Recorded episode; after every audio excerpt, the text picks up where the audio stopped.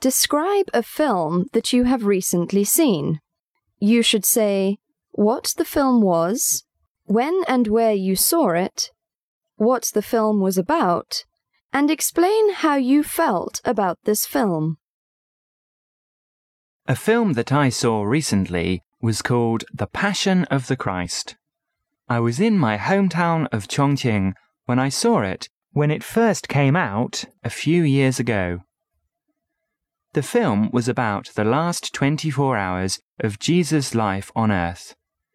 It showed when he was in the garden before he was captured and brought before a trial all the way up to when he was crucified and rose up again from out of the grave.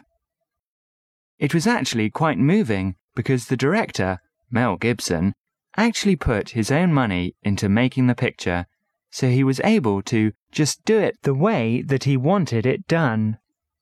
This movie caused quite an uproar when it was released, as some people really loved it and others hated it. It was in the news for a long time with a lot of debating going on over it. It ended up making quite a bit of money for Mel Gibson. Everything about it was very beautiful, from the cinematography to the actual scenery. The acting was top notch. I think the main actor deserved an Academy Award, but anyway, I enjoyed it very much. One of the hardest scenes for me to watch in the movie was where Jesus gets whipped before he is crucified. It was so realistic, I had to hide my eyes. Part 3 Films 1. What kinds of films are most popular in China? Well, Hollywood blockbusters are very popular here. Films like Titanic and Saving Private Ryan. Also, Hong Kong films are very popular because the stars are well known here. Kung Fu films are popular because this art form originated here. Of course, love stories are very popular as well as Chinese historical films. 2.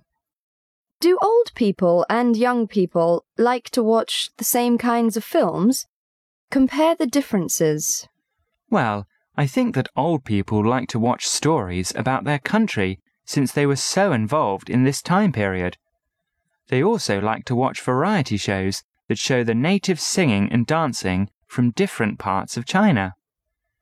Young people, on the other hand, go for the foreign films, as I already mentioned. There are some films that both young and old like to watch, such as Chinese historical movies. 3. What do you think people can learn from watching films?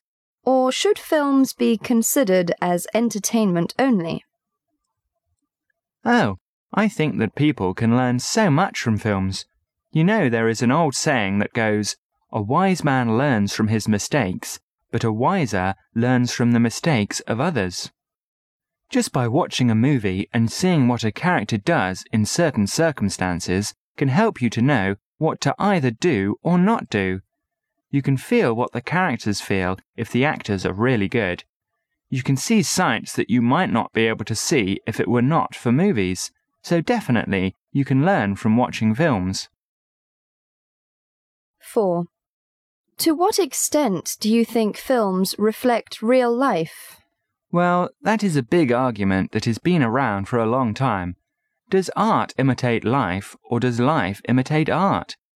I believe that each reflects on the other. Sometimes films observe life and comment on it, and sometimes life observes film and imitates it. Film is a powerful medium and brings many parts of life to the public for observation. 5. Do you think that film stars deserve the large incomes that some of them receive? Absolutely not.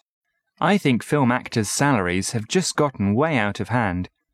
I know that some of them are very good actors and do the job that they have to do well, but when I think of all that money and what else could be done with it, I just can't seem to justify it. When you pay people this much money, it absolutely makes them larger than life and reality can become a little blurred. Censorship 6. What do you think about censorship? I believe in it. I think that some of the stuff that is available to the public is just pure garbage. Not censoring would be like allowing garbage to be strewn around your living room. I believe in freedom of speech and having the right to say what you think, but I believe that also goes along with a sense of responsibility of who would be around to hear it. Some things are just not fit for all audiences. I think that maybe censorship can go too far, but if you have a good balance in what is censored, it is not such a bad thing. 7. Should films be classified before release? Of course, this goes along with my previous answer, although really with today's films, some of them could be classified as junk 1 and garbage 2. I hope that you don't think that I am being too negative on this subject, but realistically speaking, expanding these ratings or classifications would not be a bad idea. I think that the rating system is too simplistic, and many more guidelines and ways to classify movies are long overdue.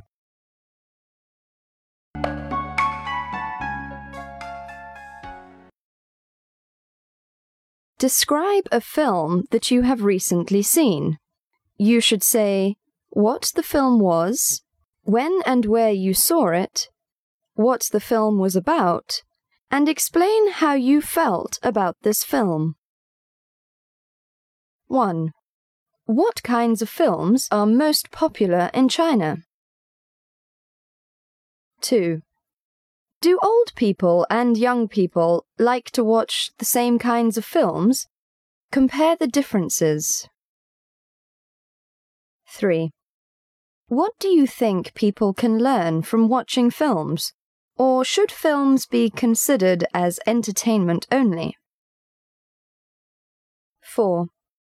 To what extent do you think films reflect real life? 5. Do you think that film stars deserve the large incomes that some of them receive? 6. What do you think about censorship? 7. Should films be classified before release?